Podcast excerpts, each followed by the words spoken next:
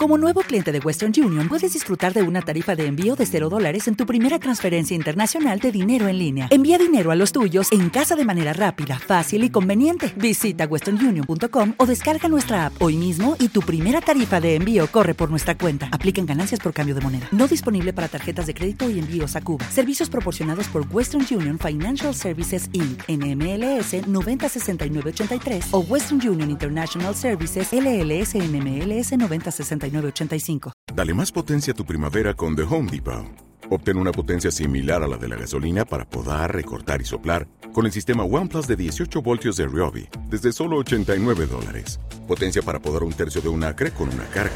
Potencia para recortar el césped que dura hasta dos horas. Y fuerza de soplado de 110 millas por hora.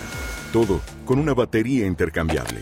Llévate el sistema inalámbrico OnePlus de 18 voltios de Ryobi. Solo en The Home Depot. Haces más logras más.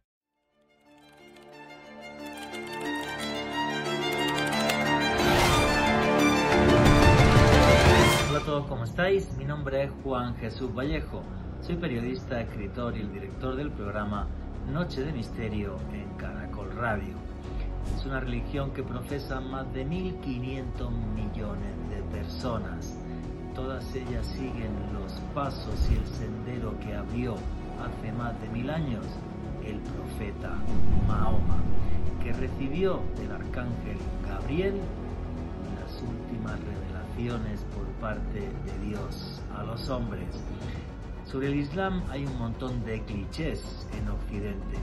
Sin embargo, en torno al Islam también hay infinidad de sucesos que son tremendamente curiosos, extraños, también tienen sus milagros, sus santones, lugares sagrados y santos.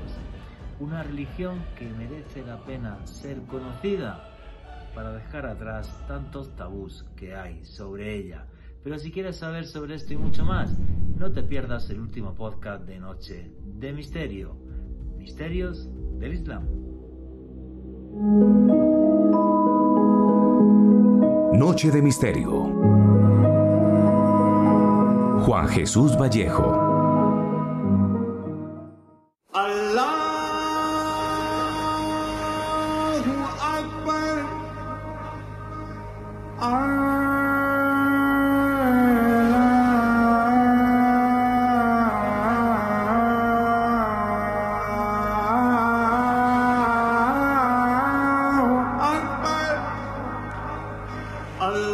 El canto del muezín el canto que llama a la oración a más de 1.500 millones de fieles todos los días en el mundo. El canto que me acompañó durante los 10 años que trabajé en infinidad de países en Oriente Medio y al norte de África.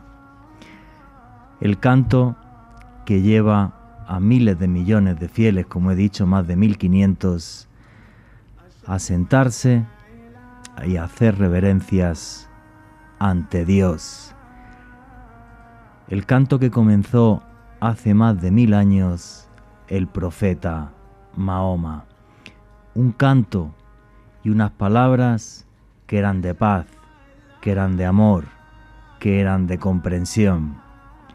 Unas palabras escritas en el sagrado Corán que eran la revelación de Dios ante Mahoma. Por desgracia, sobre el Islam tenemos un montón de prejuicios.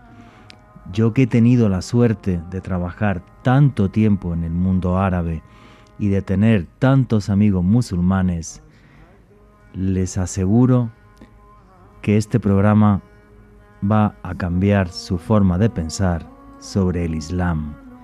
El Islam, el Corán, la palabra de Dios escuchada por Mahoma, como cualquier religión bien entendida, es algo maravilloso que nos acerca a la divinidad. Creo que es fundamental entender y comprender todas las culturas del mundo, todos los credos, todas las religiones, porque son parte de nuestra historia, son parte de lo que somos. Y en el caso del Islam, de este canto del almuecín que están escuchando, la fe no solamente que procesan millones de personas, sino una fe que ha llevado la paz a muchos rincones del mundo. Que algunos utilicen la religión para la guerra no es único del Islam. Y si no, recuerden las cruzadas que hubo en la Edad Media. Creo que un programa como el de hoy es para hacer realmente una reflexión sobre lo que somos como seres humanos, sobre lo importante que es que entendamos a los demás, que respetemos la diferencia. En uno de mis libros, en Expedición a los Mundos Perdidos, cuando dediqué un capítulo entero a, a Israel, hablando sobre Jerusalén, la ciudad santa, para las tres grandes religiones monoteístas del mundo, el Islam, el cristianismo y el judaísmo, lo que comentaba en ese capítulo es que Dios es tan sabio que nos obligó a compartir, a que nos lleváramos bien y que nos entendiéramos en torno a Jerusalén, que significa la ciudad de la paz.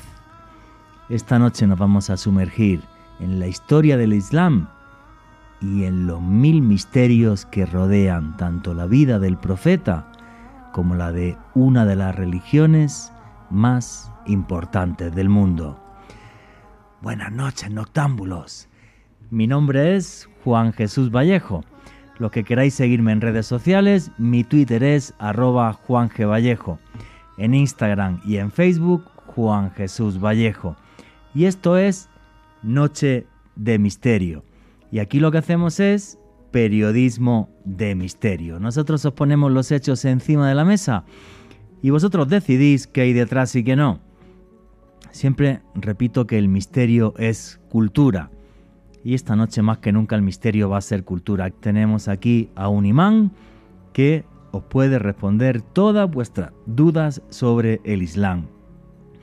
Repito, una religión que sigue más de 1.500 millones de personas en el mundo. A los que os gusta el periodismo de misterio, también tenéis un canal de YouTube que se llama Oculto tras la sombra. Repito, tenéis un canal de YouTube que se llama Oculto tras la sombra. Ahí tenéis podcast todos los jueves, vídeos todos los lunes y además de, esto, del canal de YouTube de Oculto tras la sombra, mucha gente me lleva preguntando meses, Juanje, ¿estás organizando un viaje a Egipto? Sí, estoy organizando un viaje a Egipto, va a ser en octubre y la semana que viene espero ya tener la publicidad en mis redes sociales para todos aquellos que quieran que puedan empezar a apuntarse. Sabéis que organicé un viaje al Camino de Santiago, ya no hay plazas y el día 27 me voy para Santiago de Compostela. Eh, repito, la semana que viene en mis redes sociales tendréis información sobre ese viaje a Egipto. La vida de Mahoma, la historia del Islam, la religión que abrazan más de 1.500 millones de personas en el mundo. Una historia fascinante y hoy guiados de la mano de un experto, de un imán, de un hombre que ha dedicado su vida al Islam y al conocimiento. Alejandro Bernal, amigo, compañero, buenas noches, ¿cómo estás? Buenas noches, Juan Jesús. Un saludo para usted, para Natalia, en los controles, para nuestro invitado de excepción de esta noche, Julián Zapata, y desde luego para todas las personas que se conectan en directo con la señal de Caracol Radio. También un abrazo muy especial para todas las personas que escuchan el podcast que estamos publicando todos los jueves en la noche a través del canal de YouTube de Caracol Radio. Juan G, a mí siempre me fascinan estos programas de cultura y de historia, sobre todo porque hoy vamos a estar hablando de la religión que más rápido se expande en el mundo. Eh, vamos a hacer un recorrido a través de los siglos, un recorrido a través de un mensaje espiritual muy interesante con un eh, auténtico experto, así que aquí dispuesto a aprender de la mano de ustedes. Como anécdota tengo que decir que la última Navidad que yo pasé en España, toda buena parte de la comunidad sufí de Granada pasó aquella Navidad en, mi casa. Yo tengo muchos amigos conversos eh, en concreto en Turquía, se convirtieron en un lugar que se llama Konya, que es la cuna del sufismo. Luego nos van a hablar de eso. Pero si yo te digo a ti la palabra Islam, ¿qué es lo primero que te viene a la cabeza, Alejandro? Mahoma. Mahoma, la historia del profeta. y la Meca. Y la Meca. Sí. Y la Cava y la gente dando vueltas alrededor vestida, vestida de blanco. Bueno, pero el que sí es un experto en Islam y le ha dedicado su vida a, a- a entender el Islam y es imán, es el señor Julián Zapata, que lo tengo aquí en el estudio principal de Caracol Radio. Pero para toda la gente que no te conoce, Julián, como es la primera vez que estás en Noche de Misterio, ¿quién es Julián Zapata para toda la audiencia de Noche de Misterio? Assalamu alaikum wa rahmatullahi wa barakatuh. Que la paz y las bendiciones de Dios sean con todos vosotros. Muchísimas gracias a Caracol, al programa Gracias a ti. eh, Noche de Misterio. Eh, bueno, a ti, mi querido eh, periodista Juan Jesús Vallejo, a Alejandro, por esta generosa invitación para hablar en esta Noche de Misterio, porque además es uno de los capítulos de la noche, del, de- es uno de los capítulos del Corán. Y ¿Ah, se sí? menciona con mucha frecuencia el No tema de la noche. Sí, bueno, además, ¿qué poeta no ha escrito a la noche? Sí, no, ¿quién no ha hablado de la noche? Todos los libros sagrados. Bueno, eh, ¿quién es Julián Arturo Zapata, el suscrito? Soy imam, eh, Hash, imam es un título que significa pensador, un intelectual y un humanista del- de la civilización islámica. Soy difusor y, de la civilización islámica y fui la, con un grupo de, especialmente con una periodista muy conocida, Faino Ochoa fundamos el Centro Cultural Islámico en 1993. Fue Ok. el primer centro cultural islámico que se fundó en América Latina. El objetivo no fue, no, no fue el proselit- proselitismo religioso, sino presentar una visión holística de la civilización islámica, la cultura, el diálogo entre civilizaciones. Soy fundador en Colombia del diálogo interespiritualidad y diálogo inter- interreligioso.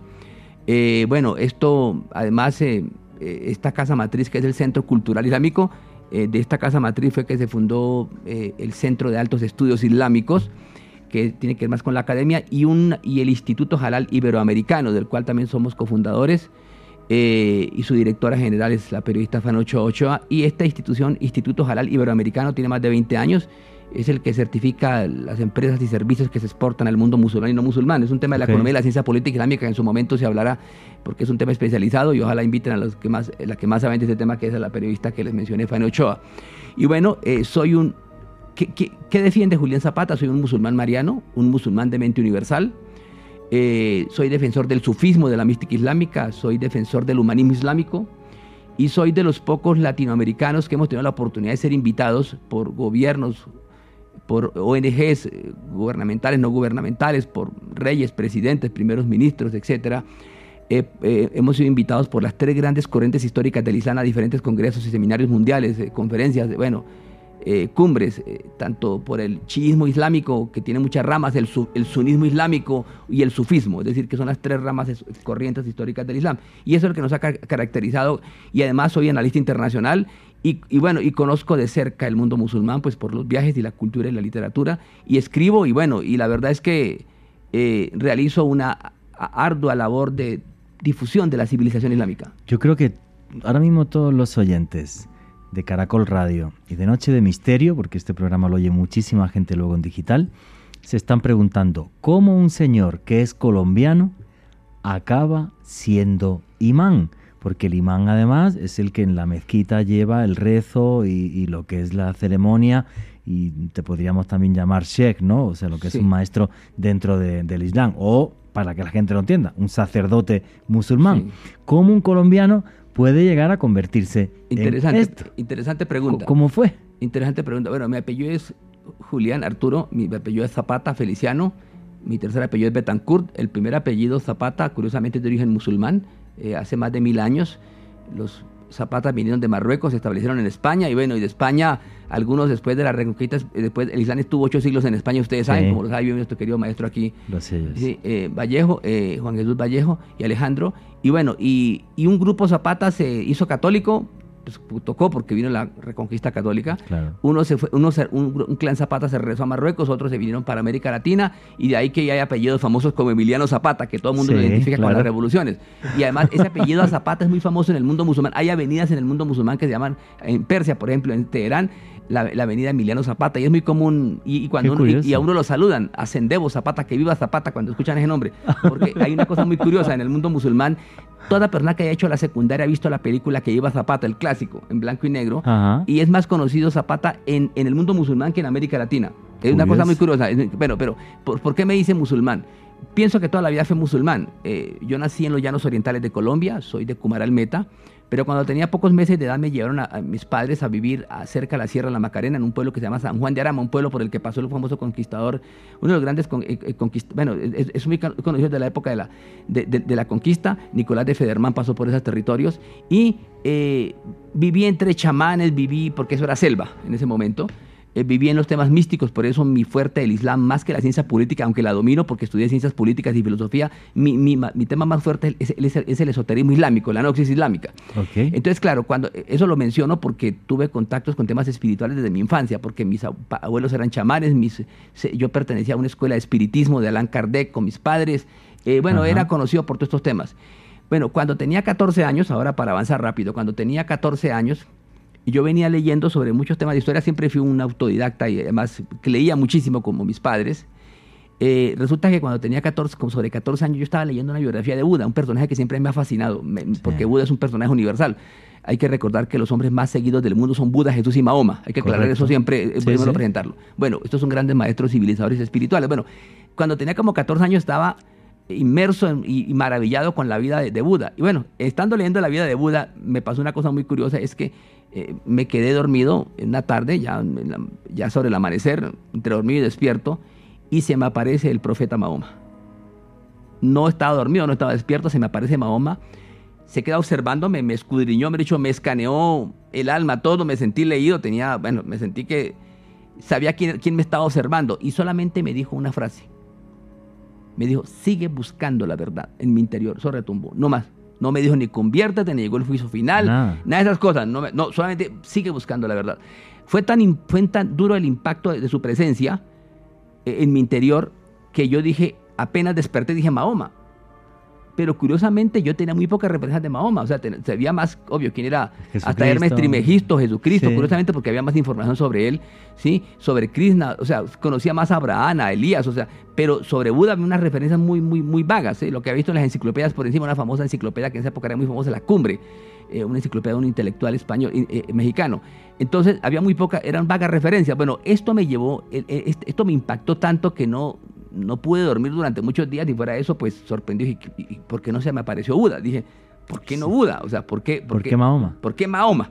Esto me llevó a encontrarme con un clásico eh, a muy temprana edad, tenía ya 14, 15 años, con dos libros extraordinarios que todavía les recomiendo a la gente que lean. Porque una cosa es la experiencia espiritual, pero tengo que decir al oyente eh, que nos está escuchando por, por, por Caracol y esta noche de misterio, eh, que, que hay que leer sobre el tema, para, para- por qué es tan Obvio. importante.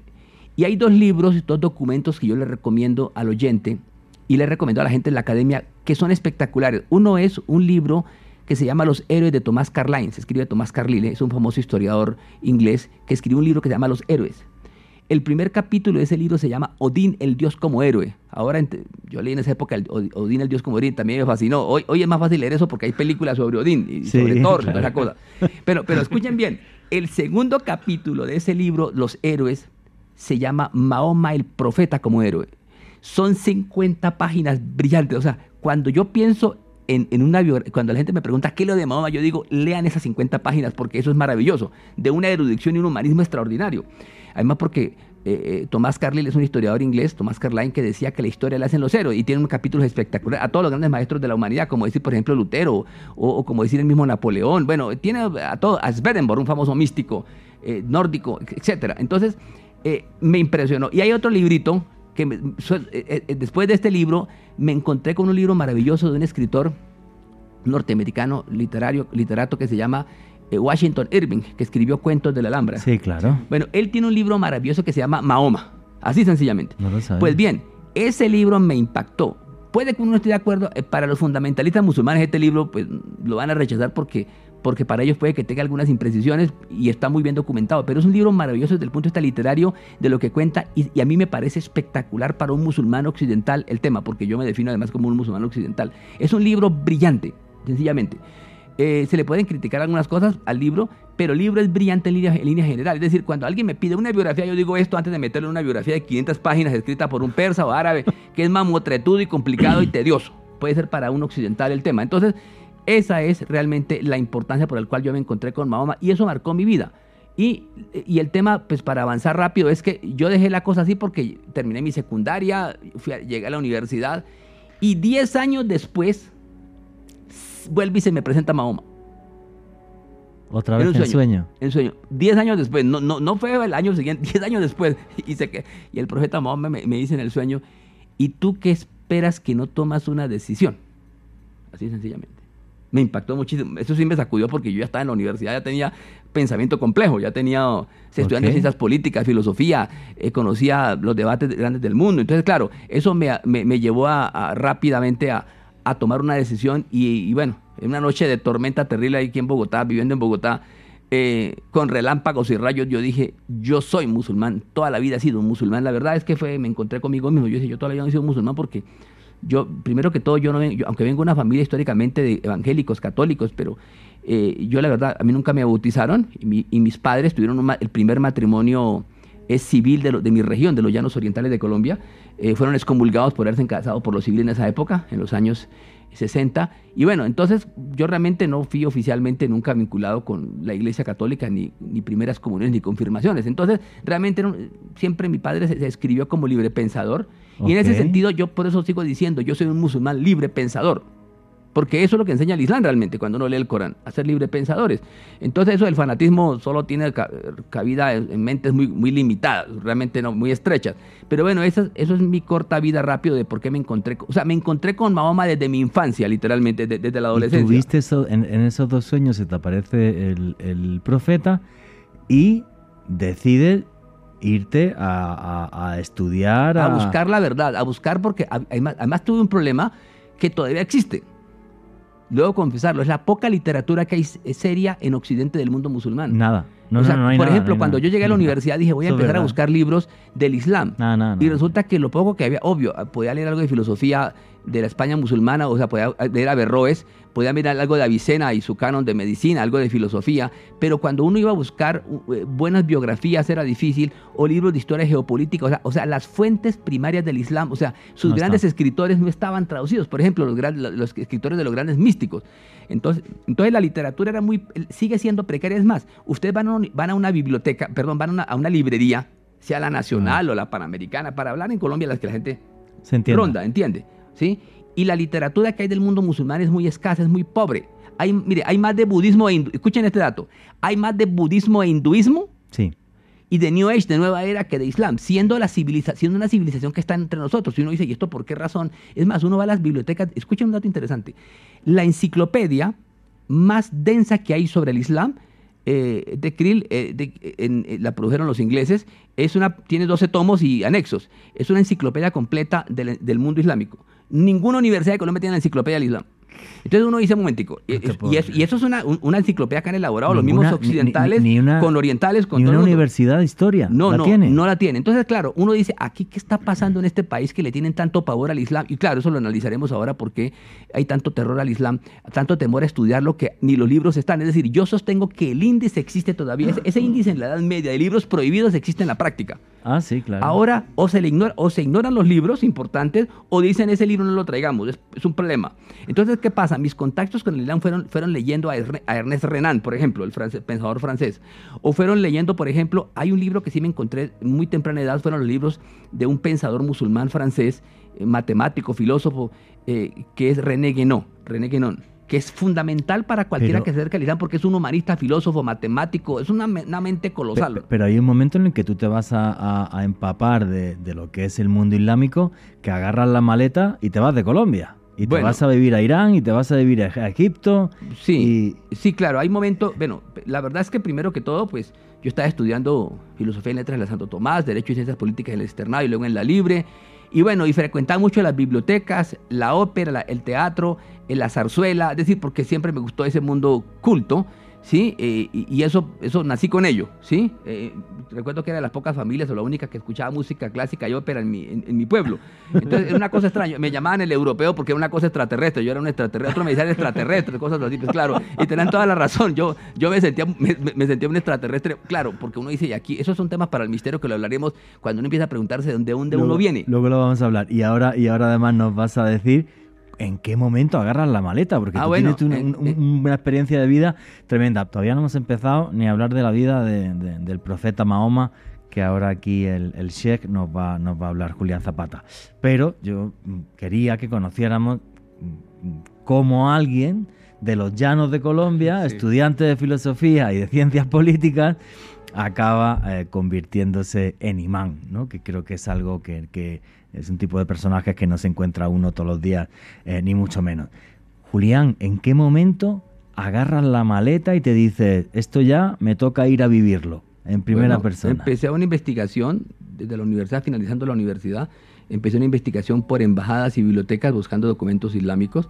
Y bueno, me encuentro con un grupo de amigos especiales eh, y eh, en el año 1993 decidimos fundar el Centro Cultural Islámico.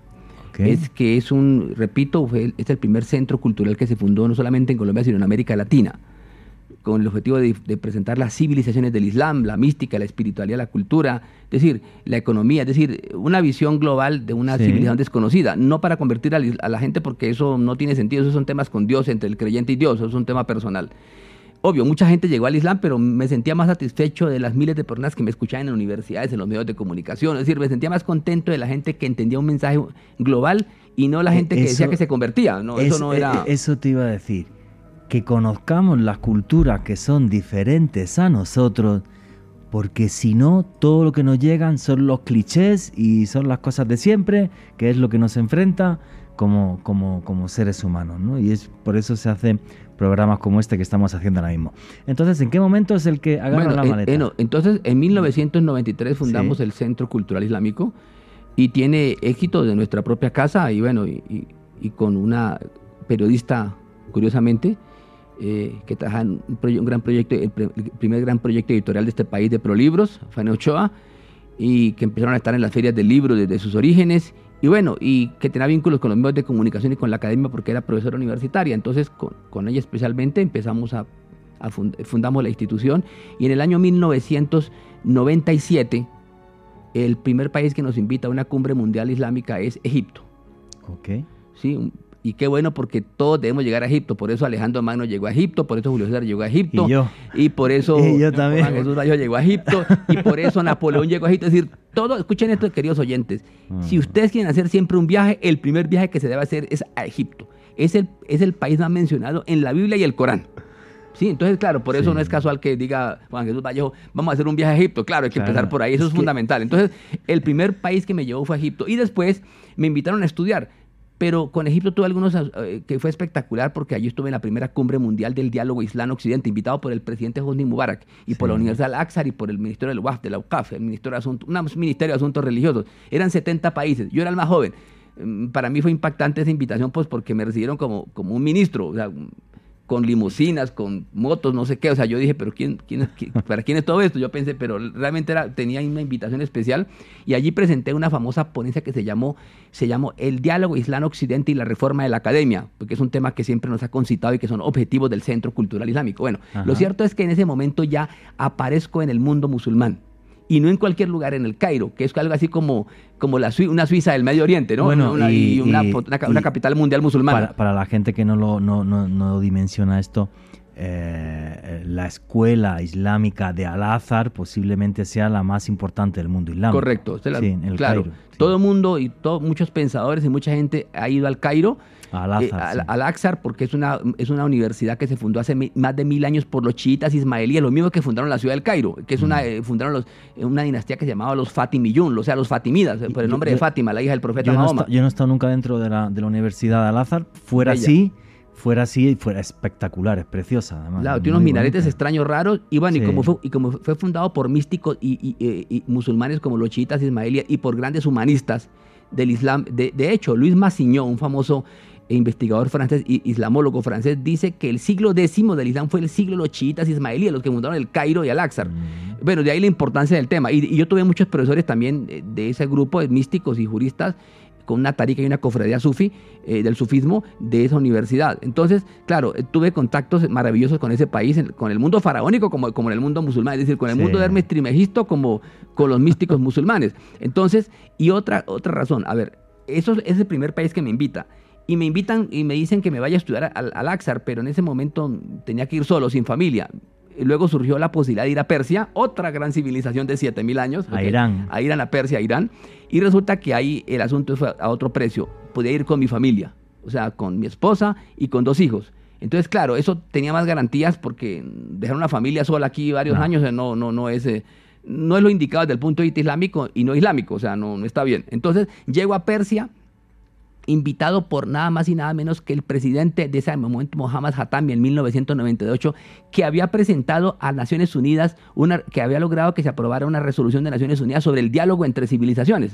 Entonces. ¿qué pasa? Es en ese ambiente y, y para esa época Colombia era, era, el, pa- era el país sede de los no alineados en tiempos de Samper. Entonces, claro, se crearon varias condiciones porque conocía al ministro en esa época de Asuntos Religiosos, un doctor eh, importante, un personaje que era el ministro de Asuntos de Cultura de Irán y que defendían el diálogo entre civilizaciones, lo- lo- sobre todo el sector liberal iraní, de los liberales, ¿sí? Ajá. de los reformistas. Entonces voy a Persia a, a- a unas cumbres mundiales sobre el diálogo entre civilizaciones y me invitan también a estudiar, a quedarme allá un tiempo, lo que quisiera, dos, cinco, diez años. Yo le dije, no, con dos años es suficiente porque no tenemos un compromiso. Y llego, y llego a una ciudad que se llama Com.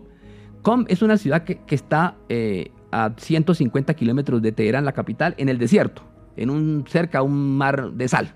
Es Ajá. el desierto. Allá hay una ciudad universitaria y es una, una ciudad teológica, le llaman el Vaticano iraní. Es uno de los grandes centros del chiismo del mundo, junto con las ciudades que son de Karbala, Najaf, en la Mesopotamia, en Irak. Sí. Lo cierto es que llego a Com y allí pues hay gente de casi de todo el mundo, de China, especialmente esa mitad con chinos, con rusos, con chechenos. Curiosamente busqué afinidad con mucha gente de Occidente, italianos, etcétera. Y bueno, y a disfrutar la belleza del mundo persa, el arte persa. Persépolis, Isfahán, Shiraz. Bueno, realmente nos pegaba unas escapadas tremendas de la escuela, de la academia, porque había, había, había, había materias de teología que no me llamaban tanto la atención como las de filosofía o la historia o la mística. Empecé a buscar maestros que, que me aportaran en los temas que yo quería, porque si no, se tiene uno que quedarse allá 20, 30 años estudiando con juristas y teólogos, y eso puede ser un poco tedioso, y eso, eso pasa en todas partes, donde hay escuelas de teología. Entonces llego a Persia, y en Persia estoy dos, tres años, y allí pues fortalezco mis vínculos con organismos del Centro Internacional para el Diálogo entre Civilizaciones. Allá llego a ver por primera vez a Chávez, que por ¿A esa Hugo- época... Hugo Chávez? A Hugo Chávez, que empezó a ¿En frecuentar... Irán? ¿Se lo en encontró Irán. usted? Claro, empiezan a llegar Chávez. Recuerden que las relaciones de nuestros vecinos con el mundo musulmán es ya de más de 20 años y por eso nuestra, en Colombia no encuentra cómo resolver el conflicto colombo-venezolano que tiene que ver con fronteras civilizacionales. Es decir, ya limitamos con el mundo musulmán a través de nuestros hermanos venezolanos. Esas cosas hay que entenderlas para, para resolu- resolver los conflictos. Bueno, cu- cuento esta anécdota porque, porque mucha gente empezó a llegar a Persia y yo empecé a entrar en contacto con los medios intelectuales académicos y había embajada de Colombia en Persia en ese momento, en Irán. Ahora ya no existe. Una cosa rara, que los, los colombianos hayan ro- roto, o sea, hayan retirado una embajada con una civilización de 7000 años. O sea, eh, escúchenme, mis queridos oyentes de, de Caracol. Eh, está bien que tengamos relaciones con Estados Unidos, Israel, el Vaticano, todo eso es muy Con importante, pero uno tiene que tener relaciones principalmente con civilizaciones milenarias, sea la India, China, Persia, Egipto. Eso, el pueblo, el gobernante que no entienda eso, eh, algo, algo está fallando porque todo tiene que ver con fuera. el conocimiento intelectual, místico, esotérico, político, filosófico. Es decir, estos son temas es- transversales de la, de la- de la- de la cultura universal, de la cultura universal. Ajá. Entonces, claro, en ese momento yo voy a Persia y, y bueno, y regreso a Colombia. Eh, y luego empiezan, pues, a, a muchos países hemos ido, he sido invitado por Libia, por Muammar Gaddafi, en varias, en varias ocasiones, Eh, conozco el tema bien del tema Libia, allá conocí los ayudas que le dio Gaddafi al M-19, una guerrilla colombiana que ya Sí. hizo la paz después. Eh, conocí muchos temas de Marruecos que nos invitó el rey de Marruecos con el tema del sufismo, eh, Sí. Argelia que nos invitó a cumbres mundiales del sufismo, Indonesia. Ah, una cosa interesante, una de las invitaciones que me, que me impactó, o sea, porque fui invitado especial, fue a una cumbre mundial en diciembre del 2001. Esa cumbre mundial fue el mundo islámico después del 11 de septiembre. Escuchen lo que estoy diciendo. Resulta que después del 11 de septiembre hubo un terremoto en el mundo occidental y en el mundo musulmán. Sí, por las. Torres Gemelas, por el Pentágono, por lo que ustedes saben. Casi 3.000 personas murieron y hasta el día de hoy, paréntesis, no ha habido ningún juicio de responsabilidad sobre el tema. O sea, hasta el día de hoy no hay sino misterios. Eso es otra cosa. No hay sino misterios sobre el tema. No hay Mm, más. No, hay muy Solo poco. que quiere más. sí. No quede más. Entonces, ¿qué pasa? E- El presidente de ese, de ese momento, eh, eh, Abdurrahman Wahid, un presidente musulmán que estudió en Al-Aqsar, eh, invitó a una cumbre mundial. ¿Sí? Y resulta que el invitado por América Latina era el suscrito imán Julián Zapata, para Ahí que está. hablara sobre qué, qué pasó el 11 de septiembre y cómo el mundo musulmán tiene que ver con eso y qué tiene que hacer el mundo musulmán para enfrentar el problema, porque la- el terremoto fue terrible. Pues usted ya sabe lo que pasaron, invasiones a Irak, Afganistán, usted sabe Sí, el terremoto que hubo. Bueno, estuve en Indonesia, que está en la línea del Ecuador como nosotros, es la nación más grande, la, la- la nación más grande del mundo musulmán, no es el Sí. mundo árabe, tiene más de 280 millones de musulmanes, es una- un coloso de nación que tiene 17 mil islas. Y cuando llegué a Yakarta, me pasó una cosa curiosa. Yo dije, ¿estoy en Yakarta o en Yopal Casanare?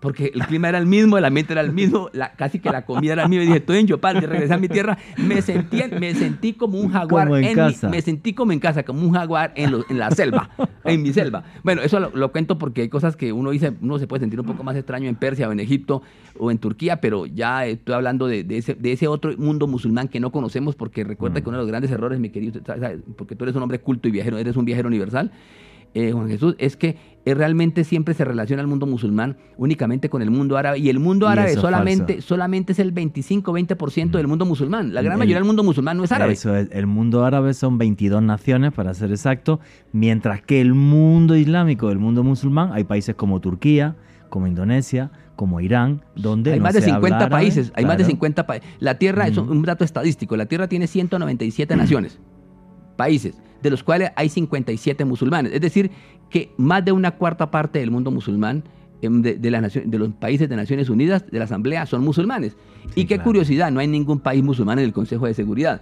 Y, y hay, hay un dato interesante ahora con las estadísticas, porque debemos hablar de estadísticas para poder como dimensionar la importancia de por qué eh, Juan Jesús Vallejo dice por qué, por qué el Islam. Bueno, el Islam es importante al menos desde el punto de vista cuantitativo, De la cantidad. más ¿Por qué? de 1.500 No, y es mucho más, perdóname. La Tierra ya sabemos por la pandemia tiene 7.850 millones de personas. Correcto. Bien, les voy a dar un dato más reciente. El Islam tiene 1.900 millones de creyentes. Escuchen este dato, mis queridos oyentes. 1.900 1900 millones. Eso quiere decir que una de cada cuatro personas en este planeta es un musulmán. Al menos desde el punto de vista cuantitativo, el tema es importante. Por eso yo hago, una crítica, yo hago una crítica a los medios de comunicación que el tema es poco abordado con seriedad, a, la- a las librerías, a las universidades. Es decir, por eso yo hablo, yo fui el primero que planteé, y esos son objetivos de nuestra institución, el Centro Cultural Islámico es que hay que reformar la academia y yo planteo que es necesaria una cátedra de historia y filosofía de las religiones. Debemos estudiar las religiones con espíritu crítico. O sea, el humanismo, la literatura, el arte, es decir, la economía, la Y- ecología, todo eso hay que y- estudiar de las religiones, de todas, Y, las una- grandes y y, una, pequeñas. cosa que, una cosa que dijo usted que me encantó. Siendo además librepensadores, estudiar la religión como parte de la cultura humana. Es Claro. que no podemos eh, meternos a, a- a- indagar sobre ninguna civilización si no hablamos de religión. Es, Y es la política, absurdo. eh, eh, no solamente eso, es tan terrible lo que está pasando en nuestro mundo académico que fui el primero que empecé a hablar desde principios del siglo, desde el 2000 que regresé al país, la importancia de, de estudiar el fenómeno islámico y los grupos fundamentalistas porque iban a haber desastres. Pero mire el tema importante, ¿por qué lo menciono? Porque resulta que desde el punto de vista de la ciencia política no se están estudiando los manifiestos de la ciencia política desde la perspectiva religiosa para entender el mundo. Por ejemplo, si yo no estudio, por ejemplo, el Estado Islámico, un libro del imán Khomeini, pues no entiendo la revolución islámica iraní. Sí. Como no se puede entender Israel sin leer a Theodor Herz el Estado de Israel, el Estado judío. Sí, es decir, el creador del sionismo. el correcto. sionismo, o sea, y otros temas, por ejemplo, no puedo entender, eh, no, puedo, no, no puedo entender ninguna civilización, así como hay unos, así como hay unos manifiestos, repito una cosa, como el príncipe de Maquiavelo en la ciencia política, como el contrato social de Rousseau, etcétera, como el manifiesto del Partido Comunista, o sea, hay unos manifiestos que hay que estudiarlo, así como se estudia Platón, Aristóteles, la política, la república, hay unos manifiestos en la civilización islámica que hay que estudiar. Entonces la gente, por ejemplo, la gente no quiere entender que existe una constitución de Medina que fundó Mahoma, el profeta del Islam. Entonces, claro, si yo no entiendo, si yo no estudio esa constitución de Medina, porque hubo un imperio que surgió de ahí, pues no voy a entender el mundo musulmán. Y en las universidades de ciencia política no se quiere estudiar sino una parte del derecho romano, del derecho romano germánico, pero no quieren estudiar el derecho islámico. Y aquí. ¿y por qué razón? Porque la gente ha confundido, mi querido eh, Juan Jesús Vallejo y Alejandro, han confundido convertirse con comprender. No, una, yo debo estudiar las civilizaciones espirituales como el Islam, el budismo, etcétera, ¿sí? desde el punto de vista del humanismo y porque necesito comprender ese universo. No convertirme, eso son cosas distintas. Bueno, aquí han confundido esas dos cosas terribles. y comprender el mundo. Bueno, hoy hemos batido todos los récords porque tenía aquí en el guion como 14 puntos y no llevo ni uno. Así que pero no, no se preocupe, que si no lo invito el mes que viene y listo, no hay ningún problema. Eh, Julián, vamos a meternos en materia para que la gente entienda qué es el Islam. Porque, obvio, ya hay comentarios en Twitter, y el Islam con las mujeres, y no sé qué, y tacatá, todos los clichés de siempre. Y eso lo escribe gente que, obvio, no ha trabajado ni ha viajado en el mundo islámico, en el mundo árabe. Bueno, ¿quién fue el profeta Mahoma? Este señor que lo que sucede es que recibe una revelación del ángel Gabriel en una cueva que hay muy cerca de la Meca. ¿Quién era Mahoma? Como persona, como por ejemplo si uno dice Jesucristo, pues era carpintero y tal. Sí. ¿Quién era el profeta Mahoma? Muy bien, resulta que de quien, del profeta del que más se tiene información histórica precisa, de todos los profetas de la historia, o sea, más que Jesús, Buda o, o Krishna o Zoroastro, etcétera, o Abraham o Moisés, el profeta del que más se tiene información escrita y precisa es de Mahoma, curiosamente. Hay más de un millón de sentencias entre, del profeta Mahoma, por ejemplo. Es una super enciclopedia eso, eh, global sobre el tema de quién es Mahoma. Es un personaje, es un, es un- es un personaje histórico fundamental que nació en el año 570 de nuestra era, es decir, 570 años después de Jesús, y partió de este mundo en el año 632, es decir, vivió 62 años y nació en una ciudad que se llama La Meca. La Meca ha estado en nuestro imaginario, aunque no lo entendamos. La palabra Meca significa curiosamente centro del mundo. ¿Ok? Bien, esa ciudad donde nació Mahoma es tan importante porque se remonta a la época de Adán. Los que fundan esa ciudad son Adán y Eva y Seth y su descendencia.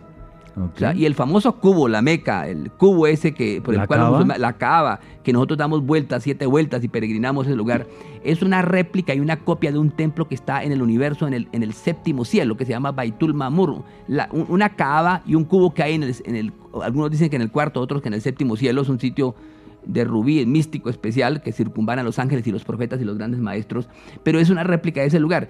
Y quien funda ese lugar es Adán y Eva, es decir, la Meca, mis queridos oyentes de Caracol, no es famosa porque allí nació Mahoma. La Meca es famosa porque Adán y Eva son los fundadores con su hijo Set de ese lugar. Esa es la verdad, primer gran verdad que hay que escu- escu- escudriñar. O sea, siempre fue, digamos, como un centro espiritual del Siempre fue mundo. un, centro espiritual del mundo. Y hay algo más interesante a los que, si están conectados astrónomos y les gusta la astronomía, le voy a dar este dato, le voy a dar usted este dato porque esto tiene que ver con noches de misterio, perdóname. La Meca tiene que ver con eso, además porque soy aficionado a la, a la astronomía también y a la astrología. Todo eso, forma parte del conocimiento histórico. El mundo musulmán nunca separó la astronomía y la astrología. Eso es un, comple- un complejo y un conflicto del mundo occidental, no del mundo, no del budismo, ni el hinduismo, ni el islam, ni, ni el tao confucianismo. Es un conflicto de occidente que separó el mundo metafísico del mundo físico. Pues bien, la Kaaba, el ángulo mayor de la Kaaba, del cubo de la Kaaba, cubo, está orientado hacia la estrella Canopus, en Alfa Carinae. Pues bien, resulta que para muchas culturas, incluyendo las del altiplano boliviano y, y- y Perú y todas muchas, muchas culturas, Canopus es el guía de los caminantes, el guía de las vicuñas, le llamaban los- las culturas antiguas Ajá. de, de, de- de Sudamérica. Pues bien, resulta que hay una cosa interesante. La estrella Canopus es la guía de los astronautas en el espacio. ¿Me escuchan lo que estoy diciendo? Wow. Aquí no estoy inventando nada. Es la guía de los misiles, los misiles balísticos intercontinentales. O sea, porque, porque es una estrella guía de observación en el espacio. No es la estrella polar del norte. En el espacio la guía. En el mar sí, yo me guío por la estrella polar del norte. Pero en el, en el espacio la guía de naves espaciales y de misiles es la estrella Canopus. Una estrella muy rara que está como a 700 años luz de la, de la Tierra. Y que es un, ah, es un misterio la forma como se comporta esta estrella.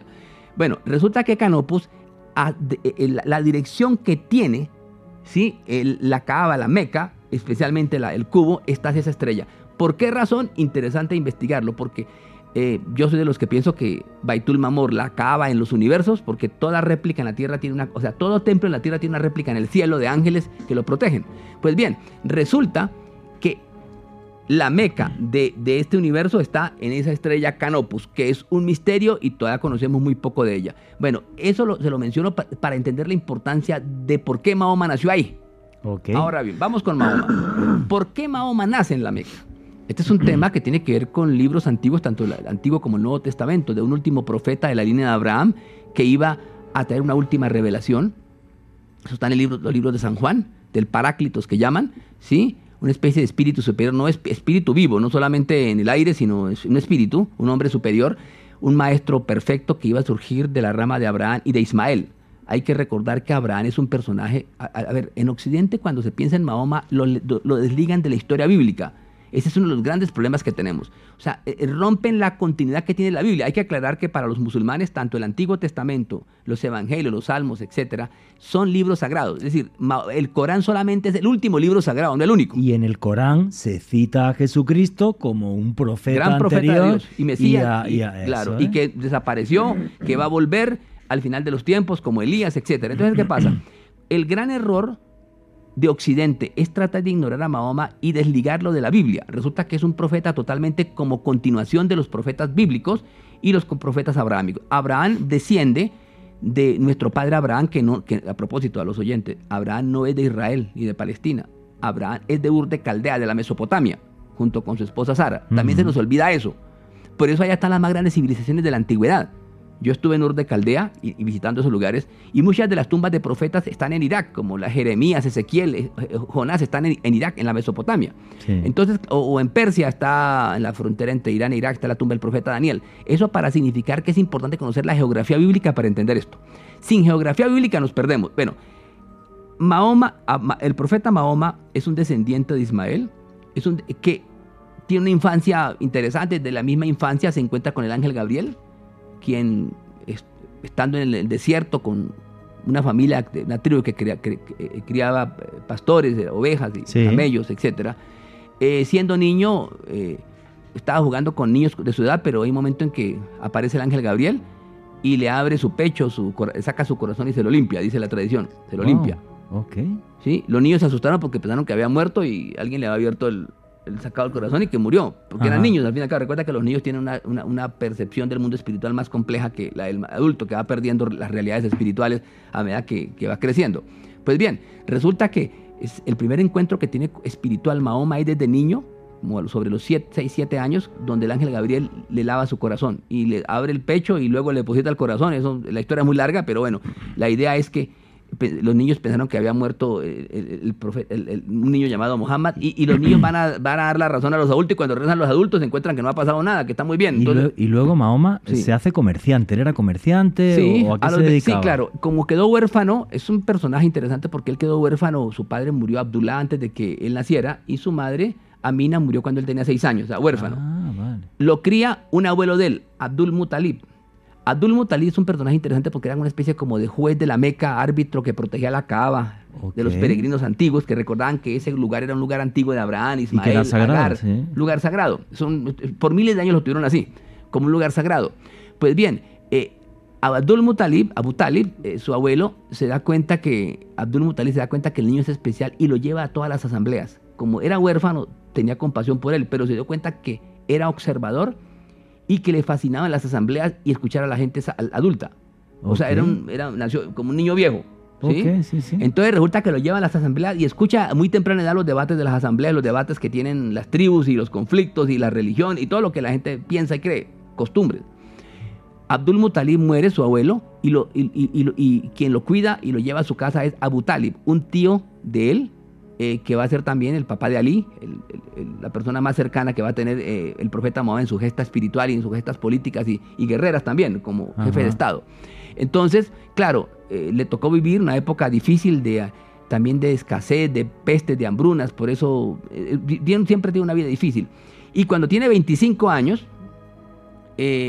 ya su padre lo había llevado a algunas caravanas, lo habían llevado a, Damasco, lo habían llevado a Irak en algunas caravanas, porque pues, recuerdan que son tribus, son pueblos de caravanas, son pueblos tribales, claro, comerciantes. Y que, comercian. Y que comercian, pueblos de comercio. Pues siendo muy niño ya había viajado y ha estado pues sobre Palestina, sobre Israel, sobre, sobre Damasco, sobre Irak, siendo muy niño. Okay. Y era profundamente observador del cielo. Recuerden que el pastor de camellos, el pastor de chivos o cabra es profundamente, como todos los campesinos, es profundamente observador del mundo.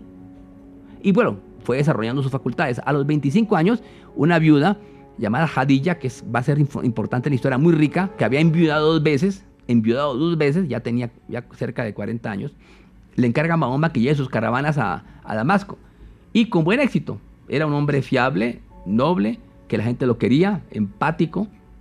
Y bueno, le aumentó la fortuna a, a- a Jadilla, que era viuda, y regresó. Y es Jadilla la que le propone matrimonio. O sea, Que se case con ella. que se case con ella. No es, no, no es el tema. Y no era virgen, ah, quiero aclarar este tema. Como modelo, o sea, si el modelo es el profeta Mahoma, el modelo del Islam, pues quiero aclararle que la esposa que él quiso hasta que murió Jadilla no era virgen, la había enviado dos veces. O sea, que nada del cuento de que los musulmanes deben buscar mujeres vírgenes, porque eso no fue lo que Mahoma buscó. Quiero aclarar. Primer gran mito y, Y error. primer gran error. Error. Perfecto. Y Sí. bueno, metidos primero en la fascinante vida de este señor, del imán Julián Zapata, y ya metidos ahora de lleno en la vida de Mahoma para poder entrar en qué es el Islam.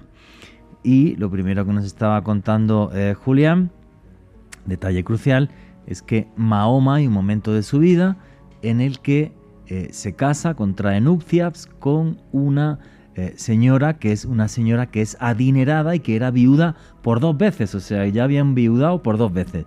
Se casa con Mahoma y en ese momento la vida del profeta eh, cambia. en- Totalmente cambia. Mire, ella tiene 40 años y él 25 años.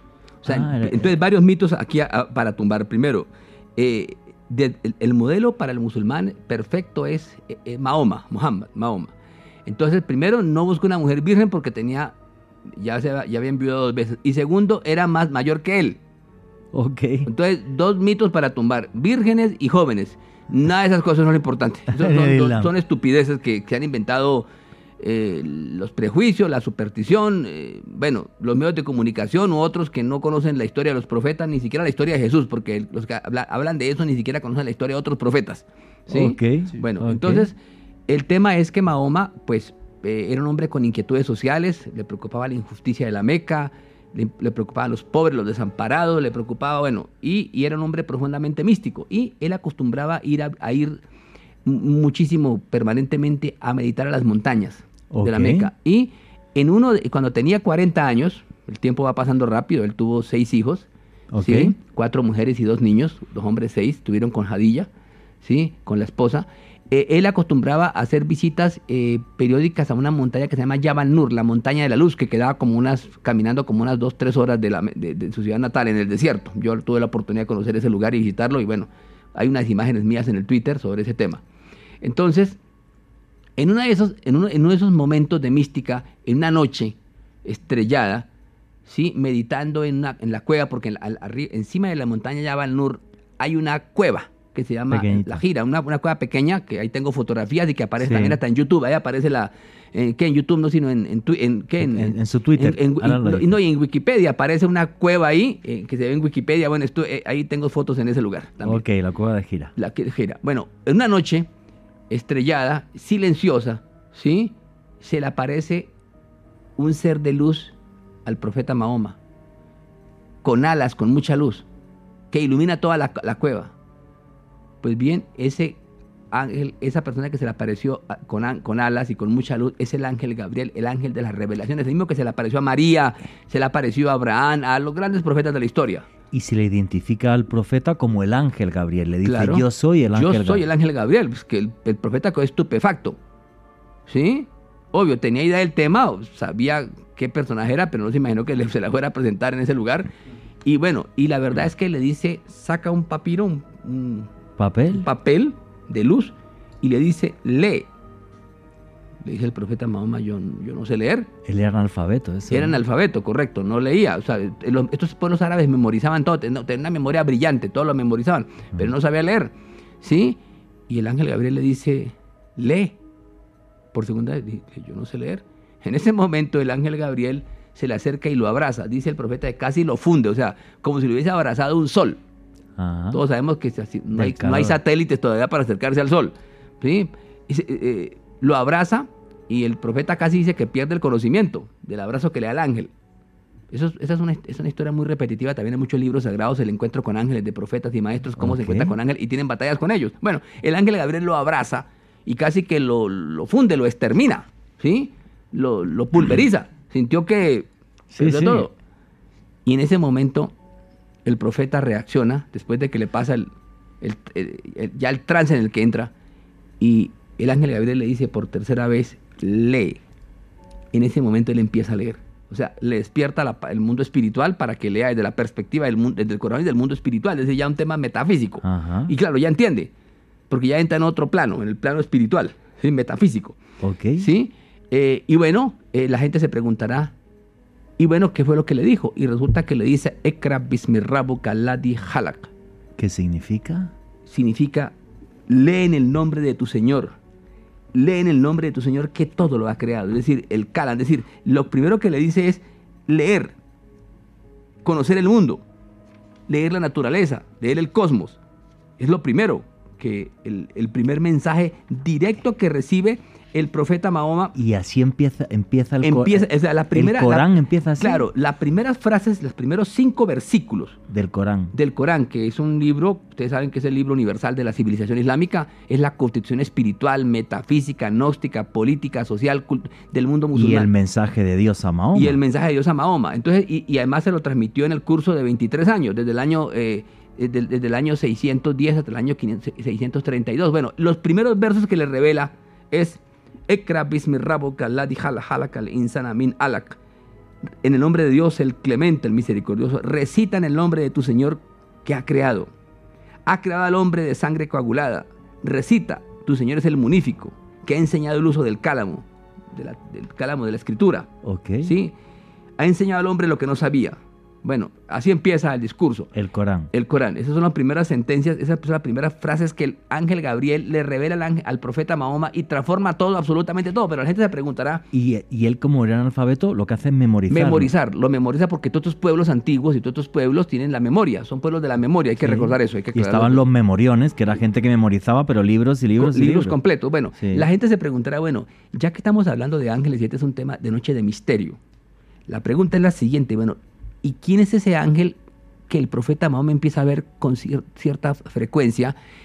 Y un día lo vio para, para entender la magnitud de lo que, la- lo que el profeta vio. En una ocasión, el profeta estaba en la montaña de Gira, en la, en la- en la montaña del Jabal Nur, y ve un sí, gigantesco ángel que cubre todo el horizonte del cielo, todo, lo cubre todo de lado a lado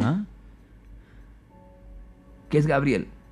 Y lo vio y dijo, dijo que tenía más de 600 alas. Cuando lo vio venir desde el universo hasta Tan llegar a la. Tierra, 600 alas. Bueno, hasta que se le acercó en forma humana. Un día, eso es una tradición mística los sufis místicos musulmanes, eh, preguntaron, bueno, ¿y cuántas alas tiene el ángel Gabriel? O Miguel, que son ángeles comunes de la Biblia y el Corán. Bueno, resulta que Gabriel, Miguel, Uriel, Rafael, para hablar de estos super ángeles, arcángeles, super ángeles, tienen más de 600 alas. Cada, en el caso del ángel Gabriel o Miguel, 600 alas. Pues bien, el dato interesante es que entre una ala y otra hay dos años de distancia. O sea, es como el universo entero. Correcto. Entonces resulta que, ¿eso qué quiere decir?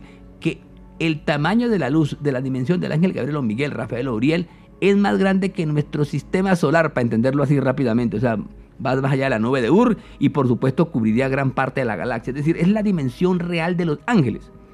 A eso se deben, mis queridos oyentes de Caracol y de, y de- y de esta noche de misterio, que solo muy pocos profetas o maestros espirituales han resistido la presencia de esos ángeles.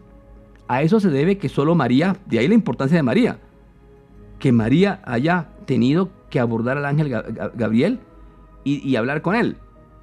¿Por qué razón? Porque normalmente un ángel de esa naturaleza, en un, en un- en un ser común y corriente, un creyente común y, en un creyente común y corriente, lo pulveriza, no, no resiste, lo funde. Como, es como si se, se acercara Sí, una es, nave un ser, espacial. es un ser espiritual eh, gigantesco, Gigantesco. enorme. Eso requiere una dimensión espiritual grande del que lo recibe. De ahí la importancia de lo- de la- de la- de- del caso mariano. A ver, los musulmanes somos marianos, yo soy un musulmán mariano, me he considerado siempre el, el primer musulmán mariano de Colombia y de América Latina, pues porque fue el primero que introduje ese concepto en nuestro medio del Islam como civilización mariana. Y bueno, y, y es una, además una, es un maestro, una maestra espiritual que admiro, adoro e invoco María. todos los días. El caso de María y las madres espirituales, las, ma- las, ma- las madres de la humanidad como Isis o como nuestra Bachoa Chía en las culturas nuestras, o, Sí, la, o la madre de Yurupari, para donde vamos, porque vamos para Chiribiquete, por ejemplo, eh, la madre de Yurupari se llama Zeusi, que, que significa las Pléyades, o, o otros soles, ¿no? Grandísimos. Mira que estas son madres solares Ok. para entender el tema. Bueno, ¿por qué mencion- estamos mencionando este tema de los ángeles? Porque sola, solamente así podemos entender desde la mística angelical la dimensión de Mahoma. O sea, Mahoma empieza a hablar más que ningún otro profe- profeta de la historia con Gabriel. Durante Ok. 23 años se le presenta seguido y le dicta un libro durante 23 años. Que es el Corán, ¿Qué que es el el, Corán? libro que tiene usted delante. Correcto, la palabra Corán significa la lectura, la recitación. Es un libro que no tiene, como la Biblia o otros libros, un principio o un final. El principio está en todas partes, el final está en todas partes. No, hay, empezando el Corán, un- un- una introducción que se llama la Al-Fatiha, la apertura, donde hay siete versos, que es el equivalente al Padre Nuestro, que ahorita la podemos recitar y leer. Pero en líneas generales es un libro que se puede ser leído en cualquier momento. A ver, para los queridos oyentes eh, de Caracol, algo muy importante. El Corán, al igual que la Biblia, son libros que no pueden faltar en ninguna biblioteca Sí, de nadie. Ni literatos, ni políticos, ni militares, ni estudiantes de ingeniería, ni de física nuclear, ni de agricultura, ni de nada. Deben tener estos libros. ¿Por qué? Porque estos libros, a través de estos libros, se han fundado civilizaciones y culturas. Son las guías espirituales de Son la las humanidad. columnas de la humanidad. Entonces, yo debo tenerlas. Bueno, ¿por qué es importante? Alguien dirá, bueno, ¿y yo, yo por qué tengo que comprar un, un Corán si yo estudio ciencia política, yo soy militar o yo para qué esas cosas? Bueno, les voy a contar una anécdota. Un día, un general cercano a Napoleón Bonaparte, el general Jacques Menot, le pregunta a Napoleón, ¿y tú por qué siempre tienes cargas en tu cargas una pequeña biblioteca en los viajes? Recuerda que Napoleón estuvo en Egipto y conocía Sí, muy bien el. Islam. Sí, de hecho, le apasionó el tema de Egipto. De hecho, se sentía un musulmán. Un día le pregunta a un general, le dice, le dice, le dice a Napoleón, ¿por qué siempre consultas el Corán o la Biblia? Porque él siempre estaba leyendo, consultando la Biblia y el Corán. Los leía con, permanentemente, Sí. asiduamente. Y le responde Napoleón, porque la Biblia y el Corán son los mejores libros de ciencia política, del arte de la paz y la guerra que existen. Bueno, estamos hablando de un estratega militar y un emperador como Qué Napoleón. curioso. Bueno, otro dato interesante, Bolívar había leído el Corán también. Y lo tiene en sus cartas, en una carta que le escribe a, a un general Leolery, un general irlandés que ayudó en las guerras de independencia. En una ocasión le dice, le escribe Bolívar a Leolery y le dice, sería, se- sería mejor para estos pueblos adoptar el gobierno del Corán que el gobierno de los Estados Unidos, aunque este, sea- aunque este parezca mejor. Pero, pero eh, la anécdota, ¿cuál es? La anécdota es que estos grandes hombres conocían el Corán, es decir, no tenían miedo de leer el Corán. El mensaje del Islam entonces está en el Corán, luego hay otro libro que serían los hadices, que los hadices nos hablan de cómo fue la vida del profeta, corrígeme si estoy diciendo algo mal, ¿Cierto? y luego qué es la suna. Muy bien. Sí, a ver, eh, lo que pasa es lo siguiente, eh, fuentes del Islam. La gente va a decir, bueno, ¿cuáles son las fuentes del Islam para los musulmanes? Para los musulmanes. Bueno, la primer fuente del Islam es el intelecto. Quiero aclararlo. Textualmente. ¿Por qué razón? Porque el intelecto es el profeta interior. O sea, para el Islam Dios ha necesitado de profetas. Todos los pueblos han necesitado de profetas. Esta es una, una de las cosas maravillosas del mundo del, del fenómeno coránico, del fenómeno muhammadiano, del fenómeno Mahoma, es que plantea que Dios envió profetas a toda la humanidad, no solamente al pueblo de Israel, o sea, que solo envió profetas 40, entre mayores y menores solo hay 40 en la Biblia. Para el Islam Dios envió 124 mil profetas desde Adán hasta Mahoma. Los últimos Wow. fueron Mahoma y Jesús. Eso es un reto muy tremendo intelectual pensar en 144 mil. Pero lo cierto es que pensado de esta perspectiva, la primera fuente es el intelecto. La segunda fuente son los libros sagrados, como el Antiguo Testamento, el Nuevo Testamento, el Corán y muchos libros y sa- sagrados que Dios envía a otros pueblos, como el Bhagavad Gita. El Bhagavad Gita. Sí, como el caso del Zen Avesta de Zoroastro, en los libros de la India, o el, el lado del el camino de- del Tao, de, de, de Lao Tse, los libros a Fuji, a. Confucio, eh, eh, los libros de Hermes Trimegisto, es decir, son libros que yo debo conocer o entender para entender otras civilizaciones espirituales. O nuestras culturas ancestrales, lo que está pasando en Chiribiquete, que hay 70 mil, más de 70 mil Pintura pinturas rupestre. y están tratando de descifrar qué es eso y es un libro abierto. Correcto. Una maravilla int- interesante, es decir, lo que está pasando en nuestra patria ahora con el descubrimiento de Chiribiquete hace algunas dos, tres décadas y, las implicaciones que eso tiene para la antropología, la cultura, es que nuestra meca de la Amazonía. Sí. Miren el tema que estamos hablando, es decir, estamos encontrando una cantidad de lugares maravillosos como el Tíbet, como Machu Picchu, ahora tenemos una maravilla impresionante y no entendemos qué es eso y tenemos un serio problema, que no identificamos maestros civilizadores. Es decir, Mm. si nosotros no identificamos nuestros maestros civilizadores, pues no podemos valorar ni la Biblia, ni el Corán, ni nuestras propias tradiciones espirituales, que son las columnas de nuestras tradiciones En- espirituales y culturales. Entonces, dentro del Islam se aceptan otros libros sagrados, como Correcto. sería el Nuevo Testamento, pero el, el mensaje de Mahoma, por lo que seguía un musulmán, sería el Corán, Sí, ¿vale? Los hadices. Los, los hadices son enseñanzas del profeta Mahoma que fueron recopilados por sus alumnos Eso. y que son, y, y su familia y sus, eh, sus, sus discípulos más cercanos, hay que hacer una aclaración importante, eh, ya que eh, Juan Jesús está tocando este tema que es álgido. el profeta con más discípulos en la historia humana es Mahoma. Tuvo 12.000, casi 12.500 discípulos, de los cuales más de 2.000 eran mujeres. Escuchen este otro dato. Otro mito sobre la mujer, que no está en las asambleas, que no debatían, no escuchaban. Tuvo más de 2.000 discípulas mujeres. Entonces, claro, ese personaje llamado Mahoma es tan impresionante que tuvo discípulos de todo tipo, de Arabia, de Persia, de Bizancio, negros, de todos los colores, que habían sido zoroastrianos. Es decir, el profeta que más tiene discípulos multiculturales de diferentes religiones y tradiciones es Mahoma. Es una cosa increíble. Es decir, a eso se debe la universalidad de su mensaje. Lo captó mucha gente rápido y lo distribuyó por el mundo, lo difundió por el mundo. Entonces, claro, hay unos principios fundamentales del Islam como el intelecto, que es una fuente del conocimiento, los libros sagrados, el hadís, que son tradiciones de las enseñanzas del profeta Mahoma que recopilaron sus, sus discípulos y su familia. Y bueno, lo cierto es que se conoce como la sunna del profeta. Cuando la gente dice la sunna del profeta, bueno, son las tradiciones del profeta junto con el Corán, que son fuentes importantes. Ya vienen después las fuentes de los sabios, las opiniones de los sabios, que también son fuentes para el Islam, porque escuchar a los sabios, a los científicos, es importante. A eso se debe que es una civilización universal profundamente influyente en la historia humana. Y ahora vamos a meternos en las preguntas polémicas y tal y todo esto. Que vamos a ver. ¿Cómo es la vida de un musulmán? ¿Cómo es la vida en un país islámico? Porque una de las cosas que mucha gente se aterra y tiene muchas historias es cuando pone la palabra Sharia en Google. ¿Qué es la Sharia? ¿Qué es la ley islámica? ¿Y por qué se interpreta de formas tan diversas? ¿Y por qué mucha gente se asusta con la Sharia y entonces le echan cara a los musulmanes? No, pero es que la Sharia, entonces una mujer se cubre y entonces es que esto ya es terrible porque la obligan y bla, bla, bla, bla, bla, bla, bla, bla. Bueno, esto forma parte de lo hollywoodesco. A ver, desafortunadamente, la civilización islámica es la que peor propaganda tiene. Voy a hablar de estadísticas. Se han hecho estudios en los últimos años y el 80% de lo que se dice del hinduismo, budismo o judaísmo, el 80% es positivo. bueno, sobre el Islam es al contrario. El 70-80% se habla de cosas negativas. Y el 90%. Entonces, claro, aún así es extraño que crezca tan rápido, ¿sí? Aún así es la que más crece, pero la pregunta es, ¿cuál es el terror que hay para entender estos asuntos? A ver, Sharia, la palabra Sharia significa fuente, abrevadero, el camino. A ver, lo que pasa es lo siguiente, las Sharia son los principios universales del Islam, como el Sanata Dharma, el que habla el hinduismo, son principios universales, la ley cósmica. La gente está confundiendo la, ley cósmica del Islam, la, la universalidad del Islam, con el FIC, con la jurisprudencia de cada pueblo. Es decir, cómo el Islam se adapta a cada comunidad. A ver, e, eso es una confusión terrible que existe por parte de los medios de comunicación y por parte de las universidades.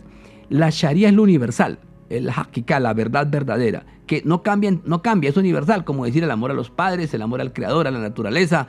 Mire, ustedes van a coger el Corán y se van a encontrar que tienen capítulos como el siguiente, la abeja, me dice, pero ¿qué, significa esto? ¿Cómo así que un libro sagrado tiene como capítulo la abeja? Hoy sabemos, hace 14 siglos la gente no entendía. Hoy sabemos que sin abeja no hay agricultura y sin agricultura hay hambre. Sí, claro. Entonces, claro, es un animal maravilloso. y el Corán dice, y, la tradición islámica dice, la sunna, la tradición profética, que el musulmán debe ser como la abeja, que todo lo que come es bueno y lo que sale él es bueno. Que eso es lo que pasa con la abeja.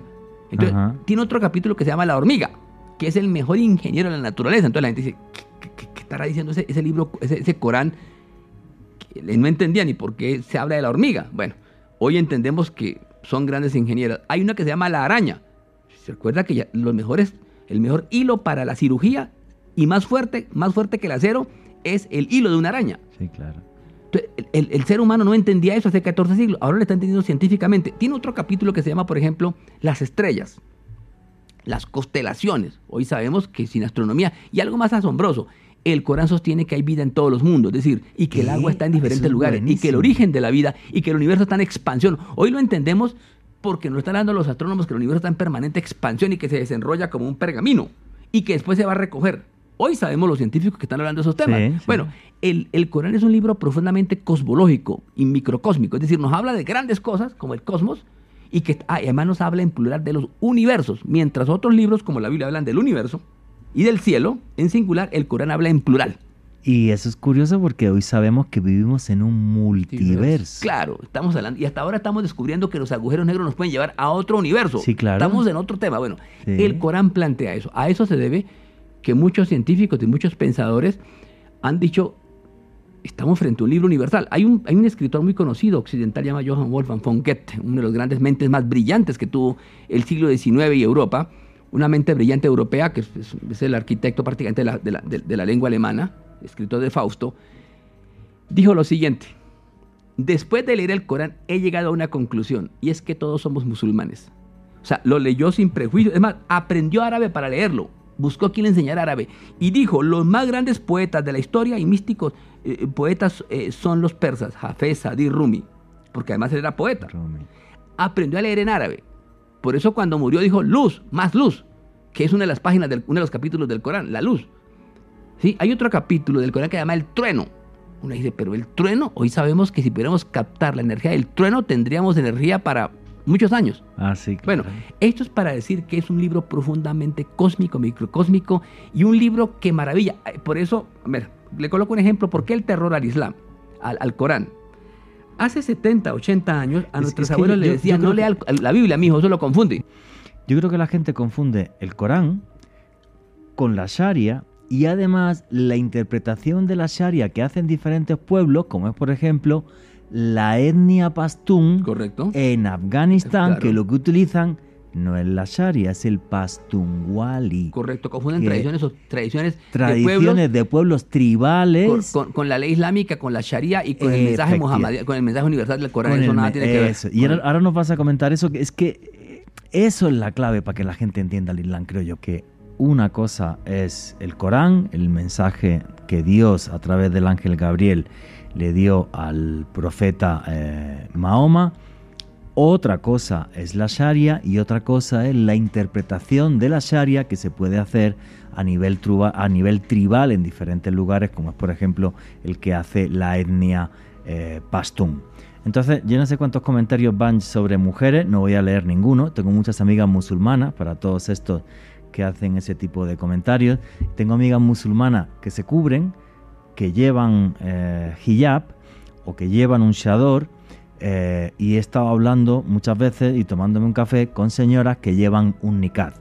Y son felices así, no las obliga a nadie a ponerse el niqab ni el hijab y sus maridos no son ni criminales, ni asesinos, ni absolutamente nada eh, de esto. Un día podíamos traer una mujer musulmana que hablase. Sí, sí, claro. Aquí, por ejemplo. Una mujer culta, una persona que Efectivamente. Como la periodista Fanochoa, que es académica y es eh, profesora universitaria y escritora, y además forman parte de movimientos feministas mundiales del feminismo islámico, porque también existe un feminismo islámico que es un, es un asunto que ya requiere traer una persona especializada en ese campo, y es complejo. Y, un día lo hacemos que me parecería, me parecería genial, ¿vale? En algún momento, eh, primero, ¿por qué una mujer musulmana se cubre? ¿Eso es parte de la Sharia o no es parte de la Sharia? Coméntanos ese tema que es tan polémico. ¿y no, por no, mire, la, la Sharia y el Corán solo tiene una frase muy contundente. Hombres y mujeres deben vestir con pudor, con recato, no más. No establece ni un color, ni un vestuario, ni nada. No, eso es liber, tiene que ver con la cultura, eso es un tema cultural. De hecho, por eso el Islam se expandió tan rápido. Por ejemplo, el Islam, eh, por ejemplo, el Islam es la única civilización universal en sentido estricto del término con el fenómeno reciente de la expansión de Estados Unidos y de Occidente del mundo, pero por la espada, por la fuerza, es decir, por, la, por las guerras. Pero la primera civilización universal en sentido estricto es el Islam, porque une al mundo de la India con China, con el mundo griego, con el mundo latino, con todas las civilizaciones. Entonces, cuando el Islam aparece, esto es un dato importante, cuando el Islam aparece, eh, el profeta Mahoma funda una ciudad-estado que es la ciudad de la Meca, en Medina, sale de la Meca, Medina huyendo, pues porque lo están persiguiendo por su discurso universal. Porque hay que aclarar, el mensaje coránico es un mensaje de una humanidad universal pues, y se dirige a, una cosa importante. El mensaje coránico se dirige a toda la humanidad de la tierra y al universo, no a un país. Ustedes escuchan el mensaje de la Biblia, dice el pueblo de Israel, el pueblo de Israel. Es una, es una repetición. ¿Por qué? Porque el mensaje bíblico esencialmente está enviado al pueblo de Israel. Sí, correcto. Mientras que como el el chintoísmo, los japoneses, etcétera. Es decir, es, muy nacionalista y, además tiene que ver con pueblos concretos. En el caso del Corán es un fenómeno universal. ¿Qué lo hizo tan universal? Bueno, ese universalismo lo hace porque está dirigida a la humanidad entera y dice, oh humanidad, dice el Corán, os hemos creado diferentes pueblos, tribus, razas y culturas para que os reconozcáis unos a otros. El mejor entre vosotros es el que más sabio y, y, mejor ética y moral tiene. O sea, la superioridad no está dada por la raza ni por la condición social. Es la primera que rompe todo eso. No es, el, no es, no es, no- no- es tan- el- a ver, la superioridad del musulmán no es por un asunto tribal, es porque es hermano de otro musulmán y porque sigue una ley universal.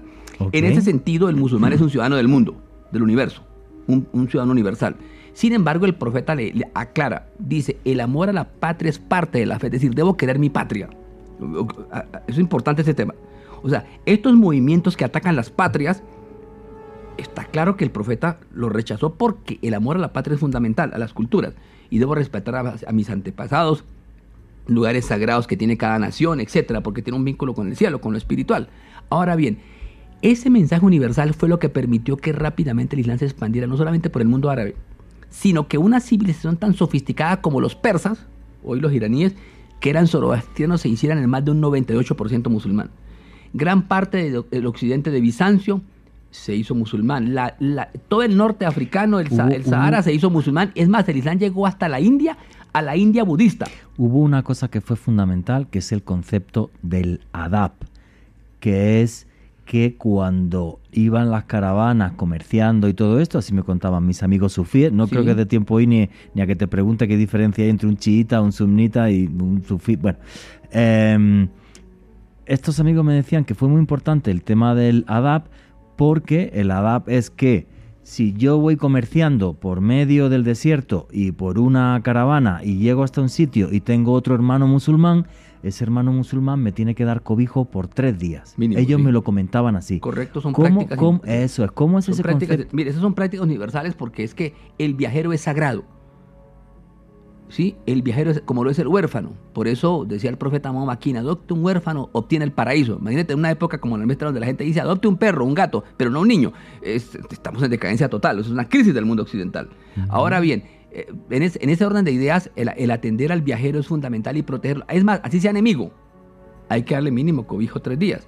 Sí, eh, por eso hay sacado de un impuesto para ayudar al, al que está perdido en un país a que regrese a su tierra, así sea rico, tenga en su país riqueza, porque son códigos de honor. Bueno, esto por qué es importante mencionarlo en, en líneas generales, por qué fue lo que hizo el Islam grande y tan diverso. Primero quiero hacer una aclaración a los oyentes, así que de poco tiempo. No existe un solo Islam. Eso es un cuento de fundamentalistas y fanáticos. El Islam es muy diverso. Existe una diversidad Plural, de concepciones plural. de plurales del Islam y que han interpretado la vida de Mahoma, el Corán, la Sharia de maneras extraordinarias. Por ejemplo, es bueno decirle a los oyentes que el Islam históricamente ha tenido tres grandes corrientes históricas, que son, hay una mayoritaria que es el sunismo, que son algo así como el 70% del mundo musulmán, y que tiene varias escuelas como Hanafi, Chafi, Hanbali, bueno, varias corrientes, unas liberales, unas muy conservadoras. El chiismo, que es el 20%, que hay chiitas ismaelíes, eh, hay chiitas jafaríes, que son el, la mayoría. el que único están en país en Irak. del mundo sería Irán, ¿no? Al 100% No, hay varios. hay Perdón, varios. ese es otro tema. Eh, no, hay varios países que son chiitas mayoritariamente. Irán, Persia, Irak, la Mesopotamia, el Líbano, eh, Tayikistán, por ejemplo. Y es la segunda, como por ejemplo en Pakistán, una nación que tiene 200 millones de musulmanes, hay 40 millones de chiitas. O sea, casi una población como la de Colombia. Ok. Y la India, que tiene más de 200, casi 300 millones de musulmanes, se calcula, la Sí. India, se calcula que allí ya hay más de 50 millones de musulmanes chiitas. Chiita, ah, no. Sin contar los sufis. Es decir, esto para, para ¿Y- y decir que hay qué- muchos en- tipos de chiismo. Y el eso. sufismo, la tercera rama es el sufismo, que Pero es la ¿en rama qué, se, mística. ¿en qué se diferencian los chiitas de los sunnitas? A ver, mire, eh, eh, mire, quiero hacer una aclaración. El Islam es uno solo desde el punto de vista de la propedéutica, de la práctica externa. ¿Qué es la propedéutica? Pues que hacemos cinco oraciones diarias, que nos dirigimos en oración hacia la Meca, que hacemos el ayuno del Ramadán, que pagamos impuestos para los pobres, que al menos una vez en la vida buscamos ir a la Meca o a otros lugares Esos son los cinco pilares Esos son pilares prácticos del Islam. del Islam. Pero los principios filosóficos son algo más complejo. O sea, los principios filosóficos son la unidad divina, el monoteísmo, eh, los- seguir a los profetas, el profetado, el juicio final y el más allá, que tiene que ver con temas de los ángeles el tema esotérico y místico, que es el más complejo de todos. Es decir, eh, el caso del imamato, el califato, que es un tema de ciencia política. Bueno, eh, esos son principios universales del Islam filosóficos, doctrinales. Pero la gente confunde los principios prácticos del Islam con los doctrinales y filosóficos. El Islam tiene diversidad doctrinal y filosófica. En lo que se diferencia, quiero hacer una aclaración, los chiitas, sunitas y sufis, todos siguen el Corán, primer regla. Su modelo universal es el profeta Mahoma. El debate está en que algunos sunitas dicen, yo sigo los califas, compañeros del profeta, como Abu Bakr, Omar, Usman, hasta Ali, Y otros, como los chiitas, dicen, nosotros seguimos, además del Corán y el profeta Mahoma, a la familia del profeta Mahoma, a Fátima, Hassan, a Hussein, etc. Y a Ali, que era Y su, Ali, que era y al su- primo del profeta el Mahoma, que, es- del que es una figura... eh, eh, a ver, a los oyentes de, no, a los oyentes de, de Caracol y, y Noche de Misterio, eh, hay, que, hay que aclarar que la figura de Ali, después del profeta Mahoma, es muy influyente en la historia del Islam. Para los místicos sufis especialmente. Ahora se habla mucho de temas ideológicos, porque se ha ideologizado bastante el Islam por parte de muchos países, como Arabia Saudita o Irán, que son los que más exportan ideología religiosa, sobre todo ideología política. Pero hay que aclarar que Ali es ante todo una figura metafísica y mística. Un día le preguntaron al profeta Mahoma, profeta, ¿quién es Ali? Que ha estado librando grandes batallas, que ha sido tu primo y tú lo consideras tu hermano, etc. Y le dijo, Ali, si yo le dijera quién es Ali, pues creo que hasta el sitio por donde, la tierra por donde caminan la cogerían de remedio. Pero quiero decirles, y temo que, que- que hagan con Ali lo que hicieron con Jesús los cristianos, lo conviertan en Dios. Dijo, Ali es el espíritu de Elías, si ustedes quieren saber. Claro, eh, había entre los discípulos de Mahoma, como eran miles, cientos, gente que entendía más que otros, como ocurría con Jesús. Unos Ajá. más místicos como Felipe, Tomás, Santiago, Bernabé. Y hay unos que entendían solo las cosas externas de la ley, de lo que planteaba Jesús. Pues bien, el tema con, con, con Ali es que es una figura esencialmente metafísica y gnóstica. Y un día le preguntaron a Ali, al mismo Ali, ¿y, y tú quién eres? Esto, como estamos en Noche de Misterio, esto lo podemos tocar en Noche de Sí, Misterio. claro, sin esto problema. no es apto para fundamentalistas, ni para extremistas, ni para gente que, literalistas como los evangélicos que ven el diablo por todas partes. Esto no es apto para eso, ni para católicos fundamentalistas, ni musulmanes. Le preguntaron al profe- a Ali al final de su vida, cuando estaba como gobernante de- del mundo musulmán como califa y gobernaba en Kufa, una ciudad de Irak, en la. Mesopotamia, en una esplanada que es el sitio donde se construyó el arca de Noé, que es famosa.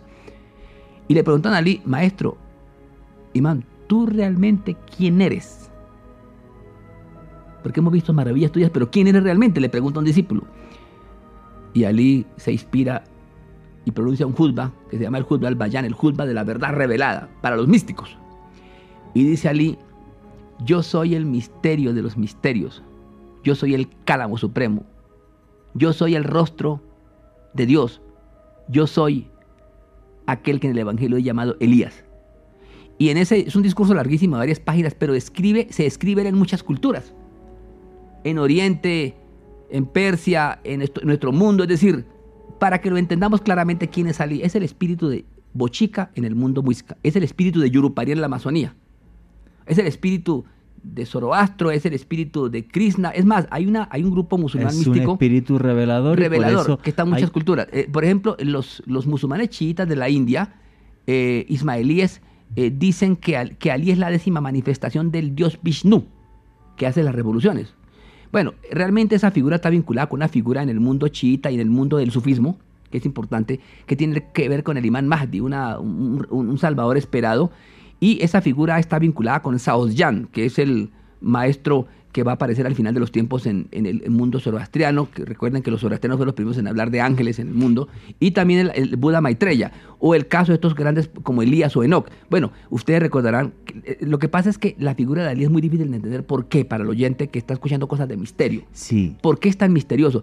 Porque, ¿Por qué para un cristiano es tan difícil entender esta figura y, lo- y la parte metafísica y gnóstica que, que perdió el mundo cristiano? Porque se cometió un error al sacar del Antiguo Testamento los libros de Enoch. Como los libros de Enoch son los libros más metafísicos que existen, o sea, Enoch es un personaje que viajó por los cielos como Mahoma. sí, correcto. Y acompañó al ángel Uriel. Igual Mahoma viaja por los siete cielos, que un día hablaremos de Mahoma. Por sus- por- eso es otro programa especial que ojalá podamos un día hacer, mi querido Juan Jesús. Sí, claro. Eh, eh, y es el tema del viaje de Mahoma por los cielos. Esto es muy importante para la mística y la metafísica universal, eh, por los universos. Entonces resulta que Enoch viaja por los cielos, acompañó al ángel Uriel.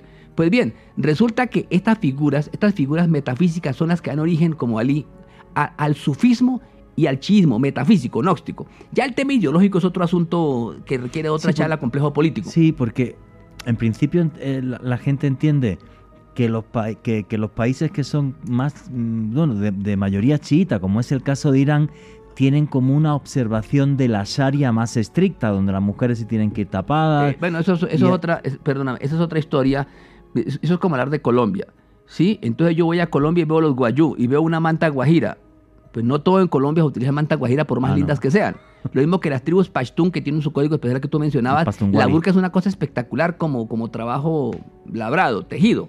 ¿sí? Pero es una cosa cultural de pueblo. Pero cuando yo fui, yo estudié en Persia, escúchenme, porque voy a hablar en primera persona. He estado en Persia las grandes capitales, Eso es, escúchenme, usted ha vivido mis queridos oyentes de Caracol y Noches de Misterio. Yo estaba en las grandes capitales del mundo musulmán. He estado en Estambul, que es una capital mundial. El Napoleón dijo, si el mundo fuera un solo gobierno, el- el la capital del mundo sería Estambul. Ustedes van a Estambul y la mitad de las mujeres utilizan velo y otras no. Sí, la otra no. ¿Por qué? Porque el verdadero velo es el espiritual. Quiero hacer una aclaración. La famoso manto o pañoleta es un tema esencialmente metafísico. Ya las costumbres o la moda, es más, hay hasta temas de moda que tienen que ver con la cultura y la, los halal, la- etcétera. Pero cuando yo voy a Yakarta me pasó lo mismo. Mujeres con pañoleta, sin pañoleta, pero regadas. Voy al Cairo, igual. Sí. La mitad con pañoletas, vestu- otras no. Cuando uno va al Cairo, igual, cuando uno va a Marruecos, igual, a Rabat o a Fez, que es una capital mundial, una capital occidental que es hermana de la ciudad de Cartagena de Indias, porque recuerden que la influencia del arte islámico en nuestra cultura es abrumador y lo mismo que en la literatura y el idioma es tremendo. O sea, nosotros tenemos en nuestros genes el Islam, tanto la genética como la cultura, como todo. Es decir, nosotros somos tanto musulmanes, judíos, como católicos, como pueblos ancestrales, como, afro- como africanos, somos todo eso. Por eso somos una maravilla como humanidad. eso. Somos un pueblo, un crisol de culturas. Y increíble que, que siendo un crisol de culturas nos cueste trabajo tanto hablar del mundo musulmán en nuestro medio y hay prejuicios. Prejuicios, pero es un temor Eso. a reconocer quiénes somos. Pero eso forma parte de nuestra idiosincrasia y de nuestros temores y de nuestras guerras. Por eso es un país difícil, con 12 guerras civiles. Por eso tenemos un, un asunto complejo con unas elecciones aquí que son- mañana. Porque nos cuesta trabajo saber quiénes somos. Y nos cuesta trabajo decir, vamos a reconocer constitu- constitucionalmente que somos una herencia hispano-musulmana, judía, católica, de antepasados ancestrales indígenas, negros. Nos cuesta trabajo reconocer eso abiertamente que aportamos. Entonces, claro, como le tenemos temor a la verdad, a la historia, nos cuesta trabajo hablar de Mahoma, de Buda, etc. Entonces, claro, el problema que hay es que resulta que hay un error gravísimo con la UNESCO. La UNESCO dice, vamos a, deca- a declarar patrimonio histórico de la humanidad a Cartagena de Indias, a Monpós, para colocar un ejemplo. Ahora Chiribiquete. Pero les cuesta trabajo decir, vamos a declarar a Mahoma o a Yurupari o a Bochica, ¿sí? o a Krishna o a Jesús patrimonios históricos de la humanidad. Uno dice, pero ¿cómo así? Si hay patrimonios inmateriales. Patrimonio es una confusión que tienen los gobiernos y, y la única forma de acabar con los fundamentalismos es esa.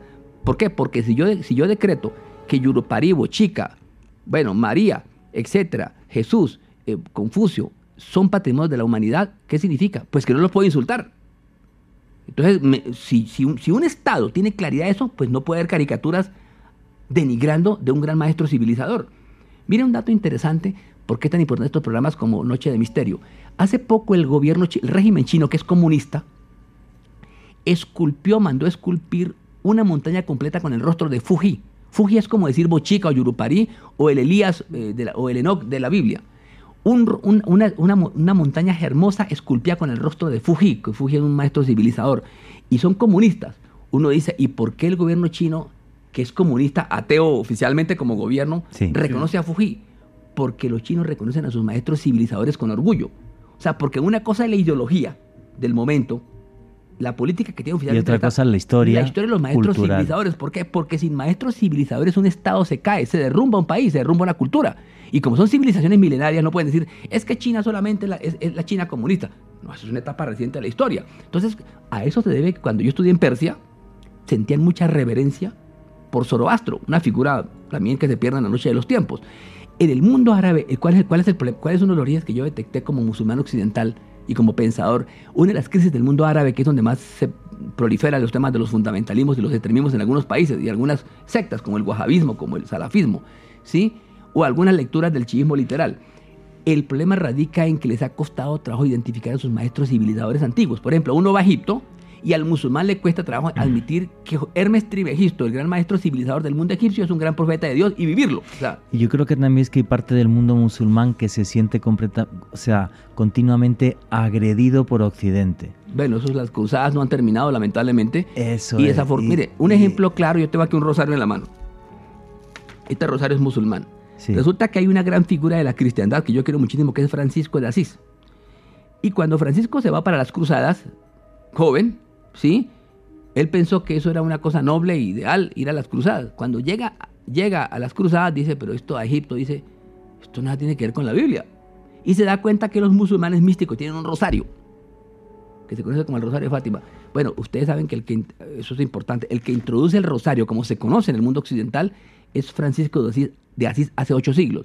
Se inspira en lo que vio de los musulmanes, que era un método mnemotécnico de recordar a Dios como, como un mantra. lo que recordar a Dios la mano, sí, claro. Con la mano, ¿sí? Y lo tienen militares, eh, estudiantes, campesinos, todo el mundo tiene, anda, anda con un rosario, fino o no fino, eh, etcétera. Entonces, ¿qué pasa?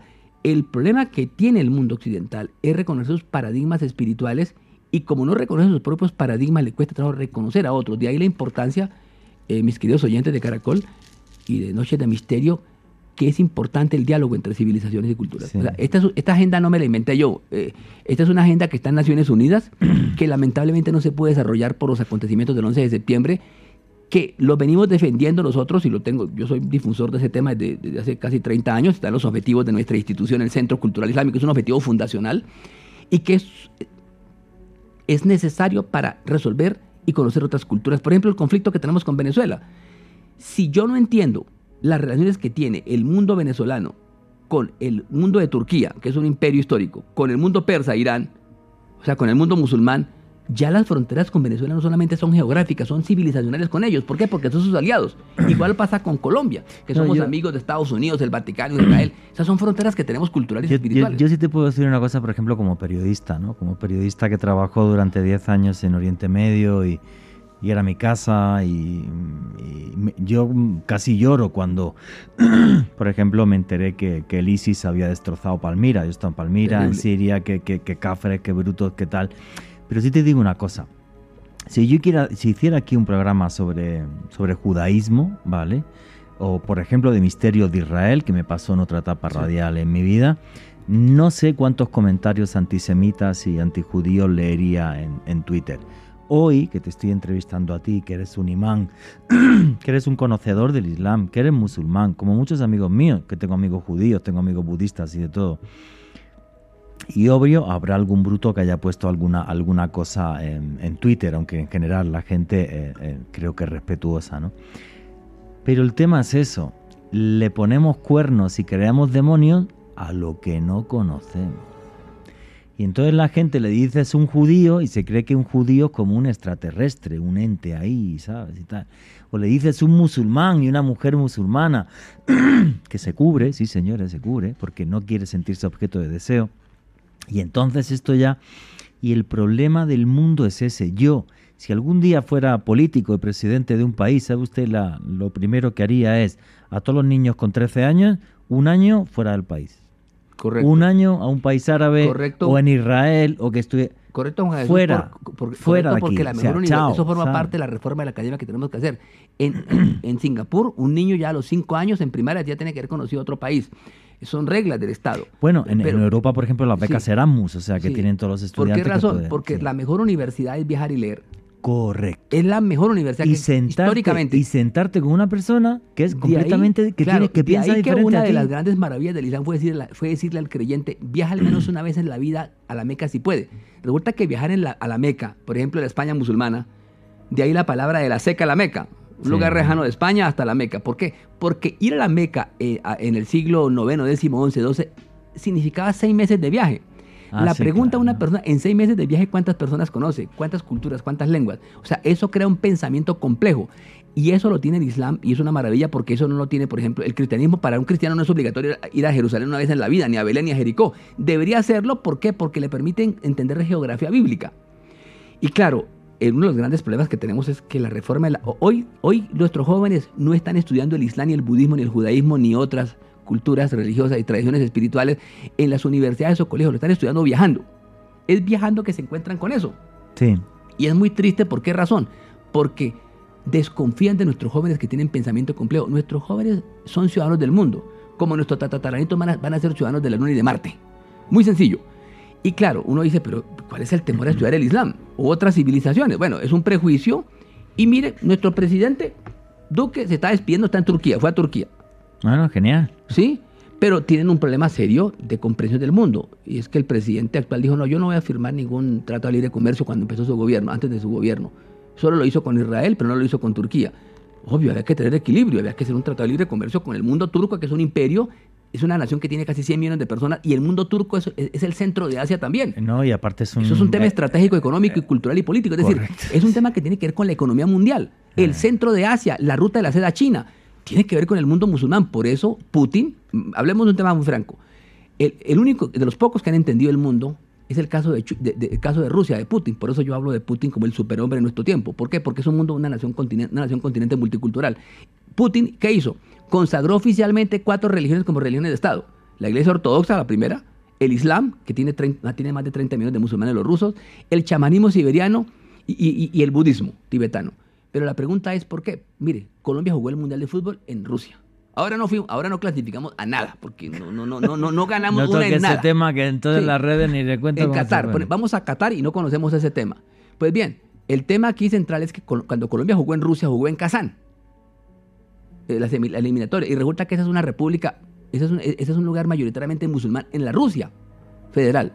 Como Pues no, como no conocemos de Islam y, es- hay, y y hay miedo por el tema, o nuestros periodistas no conocen, pues no pudimos ir a, Rusia a presentarle a los musulmanes nuestra economía y nuestra cultura, pues porque no conocemos el tema. Bueno, eso es para decirles que realmente eh, que sirve este Mundial de Qatar que viene para conocer mejor la geopolítica mundial, No, la y- cultura y la espiritualidad. Es decir, es un pretexto muy bueno para aquellos que tienen miedo de decirle, bueno, vamos a estudiar con Qatar, que es una nación desarrollada, súper rico, estos Emiratos y, Árabes. y conocer otras culturas para intentar hacer un mundo, un mundo un poquito mejor. Yo, por ejemplo, que soy periodista y como, bueno, pues tuve la suerte de poder viajar tanto y tal, pero sí intento hacer de vez en cuando programas como este para que la gente entienda que existen otras formas de pensar y que porque pensemos diferente o creamos en cosas distintas, no tenemos que matarnos.